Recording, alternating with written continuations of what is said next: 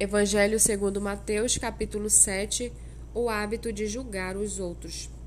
Não julguem para que vocês não sejam julgados, pois com o critério com que vocês julgam, vocês serão julgados, e com a medida com que vocês tiverem medido, vocês também serão medidos.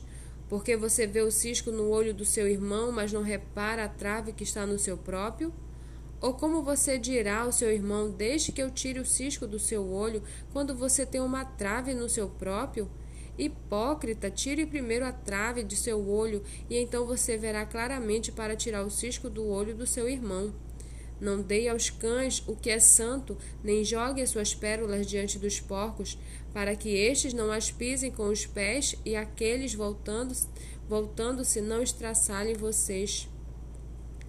Peçam e lhes será dado, busquem e acharão, batam e a porta será aberta para vocês, pois todo o que pede recebe, e o que busca encontra, e a quem bate a porta está será aberta.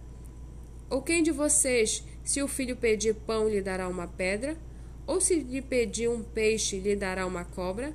Ora, se vocês que são maus sabem dar coisas boas aos seus filhos, quanto mais o Pai de vocês que está nos céus dará coisas boas ao que lhe pedirem? Portanto, tudo o que vocês querem que os outros façam a vocês, façam vocês a eles, porque esta é a lei e os profetas. Entrem pela porta estreita, porque larga é a porta e espaçoso é o caminho que conduz para a perdição e são muitos os que entram por ela. Estreita é a porta e apertado é o caminho que conduz para a vida, e são poucos os que a encontram.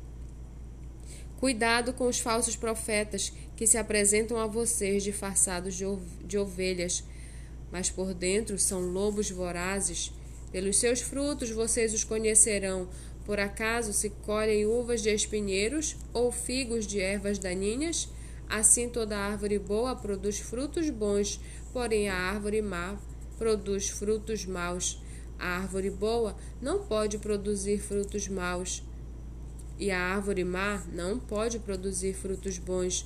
Toda árvore que não produz bom fruto é cortada e jogada no fogo. Assim, pois, pelos seus frutos vocês os conhecerão.